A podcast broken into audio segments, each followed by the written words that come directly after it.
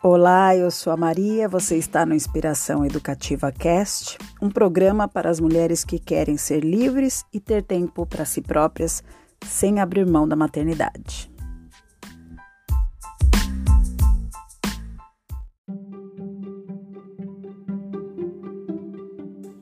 E hoje a gente vai discutir sobre rotina para os nossos filhos. E aí você pode me perguntar, Maria, mas rotina não é ruim? Quando a criança tem uma rotina, ela não pode, sei lá, ter os processos criativos abalados ou a sensação de liberdade. Não, não pode. E hoje a gente vai falar sobre isso aqui no canal. A primeira coisa que a gente precisa fazer, gente, é desassociar a palavra rotina da palavra tédio. Tá? Durante muito tempo ela ficou, elas ficaram juntinhas, né? Ai, rotina é tédio. Não é tédio. Tédio é outra coisa. Tédio você pode ter, inclusive, com uma rotina extremamente é, agitada, tá? Tédio é um sentimento de vazio que não tem relação direta, nem, aliás, tem relação nenhuma com rotina. Então, desassociar a palavra rotina da palavra tédio traz positividade para essa palavra rotina. E é isso que a gente precisa observar, o quão positiva ela é. Rotina não tem nada a ver com tédio, não tem nada a ver com mesmice. Rotina tem a ver com dar qualidade de vida para os nossos filhos e um desenvolvimento mais focado.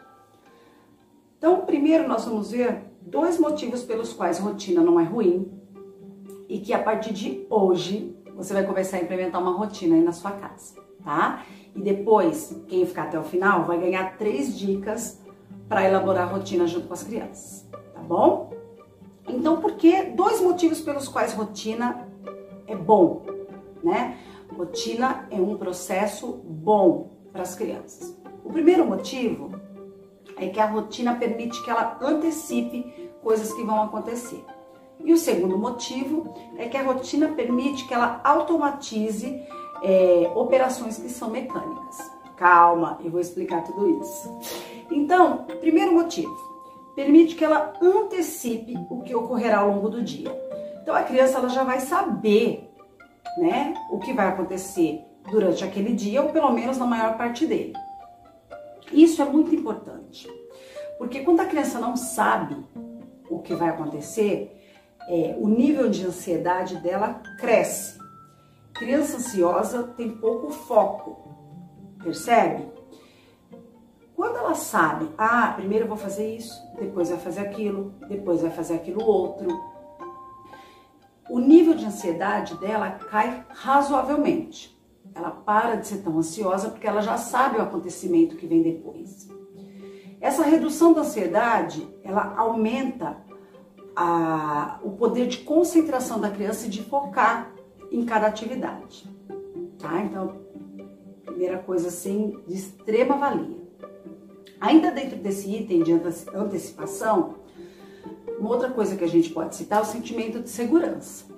Quando ela consegue antecipar, ela sente que a vida dela está nas mãos, ela já sabe o que vai acontecer. Então, o sentimento de segurança aumenta. Criança mais segura, criança com autoestima melhor, certo? E o terceiro item, ainda dentro, né, é, da antecipação do que vai acontecer ali durante o dia é o sentimento de corresponsabilidade. Porque ele sabe é, qual é a rotina dele, qual é a agenda dele. E aí ele vai se sentir responsável por fazer aquilo evoluir, por cumprir aquelas coisas que estão ali para o dia dele. Visto todos os benefícios que existem né, da criança antecipar o que vai acontecer, nós vamos para o segundo grande ponto, que é permitir que a criança automatize processos que são mecânicos, tá? O que seria isso? Processo mecânico, escova dente é um processo mecânico. E até esse processo mecânico, mecânico por quê? Porque todo dia a gente faz isso sem pensar, ou deveria fazer sem pensar. Mas quando isso não está instalado na rotina da criança, por exemplo, tem dia que ela acorda e escova, tem dia que ela escova 10 horas, tem dia que ela não escova, tem dia que ela escova só depois do almoço, tem dia que ela não escova antes de dormir. É, ela começa a despender energia de preocupação sobre isso. Toda vez que a gente despende energia de preocupação de um processo mecânico, a gente ocupa espaço na nossa cabeça que poderia estar sendo utilizado para processos criativos, para outras coisas mais importantes, tá?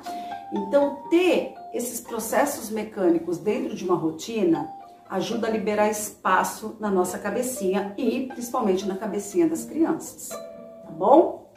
Então, por exemplo, outro processo mecânico. Ela frequenta a escola. Todos os dias de manhã ela precisa ter a mochila arrumada para levar para a escola, não é? Aí tem dia que eu arrumo à noite, tem dia que eu não arrumo à noite, que de manhã tá bagunçada, aí eu estresso porque estamos atrasados, tem que colocar. Olha só, né? Um tempo que poderia estar sendo usado para a gente bater papo, conversar de forma mais saudável, está sendo empregado numa, num processo mecânico que não tem nenhuma importância grande é, e que acaba ferindo é, todo um dia. Não é verdade? Afinal de contas, quem merece já acordar cedo por não ter uma rotina organizada e já se estressar por conta de uniforme que não foi organizado na noite anterior, por conta de mochila que não foi organizada na noite anterior, por conta de dente que a criança levanta, ai, fica andando e não escova o dente, né? Teria que ser um processo automático, tá bom? E agora, visto né, os dois é, grandes benefícios da rotina, a gente vai discutir um pouquinho sobre como qualificar as rotinas. Não dá para fazer eu fazer a rotina para ele, tá bom? É a primeira coisa. Não tem como dar certo. Então, eu sento junto com eles para poder construir junto com eles. E como que eu faço isso? Levantando seus interesses, né? Então, primeiro item, sentar junto. Segunda dica, levantar os interesses das crianças. Então, o que, que elas querem, o que, que elas gostam, o que, que é importante é, para elas estar no cotidiano delas. E aí a gente vai negociar, né? Terceira dica. Sentei, levantei os interesses, aí eu vou partir para negociação de como esses interesses vão estar tá escalonados ali durante a semana. É claro que é nesse momento que a gente tem que deixar a criança ter o máximo de autonomia possível, né? Quando eu digo possível, porque às vezes ela vai querer fazer uma coisa num horário que é absurdo e a gente vai ter que fazer intervenção. Mas, assim, o máximo possível deixar eles construírem a rotina deles, claro que a partir de alguns parâmetros, tá bom? Por exemplo, olha, você vai poder jogar videogame três vezes por semana por duas horas cada vez. Um exemplo, tá? Quais são esses dias que a gente vai alocar? Aí você dá as opções para ele. Olha, a gente pode alocar é, segunda, quarta e sexta, porque são os dias que tem horário para isso, por exemplo. Então a gente já decidiu quais são os três dias. E aí, quais, qual horário seria melhor para você? Põe ele para participar da construção. Quando ele participa, ele se sente parte, né? E ele se sentindo parte, lembra lá do sentimento de corresponsabilidade? Ele vem junto né? É, inevitavel, inevitavelmente ele vem junto. Então vamos lá, sentar junto, levantar interesses, negociar os nossos interesses, né? Porque também nós temos interesses é, para com eles e dar o máximo de autonomia, seria quarto, a quarta dica, para que ele organize essas rotinas. O máximo não significa toda, bom? A gente vai ter que fazer intervenção, até porque muitas vezes eles vão ter uma rotina que está atrelada à nossa rotina e que às vezes a gente precisa negociar algumas coisas, certo? Seguindo esses quatro passos, é, o sentimento maior que vai gerar na criança, né, além, da, além daquele sentimento de corresponsabilidade que a gente citou, é o sentimento de autorrealização. Ele poder se sentir realizado, porque afinal de contas ele construiu aquela rotina. O sentimento de autorrealização é um dos sentimentos mais poderosos que existe. Porque a autorrealização, ela é uma necessidade básica do ser humano. Se sentir capaz, se sentir autorrealizado. E aí, curtiu o nosso conteúdo? Espero ter contribuído com vocês. Nós estamos também no Facebook, no YouTube e no Instagram. Além disso, nós temos o blog para aquelas que gostam de uma boa leitura, inspiraçãoeducativa.wordpress.com. Até o próximo podcast. Um beijo enorme.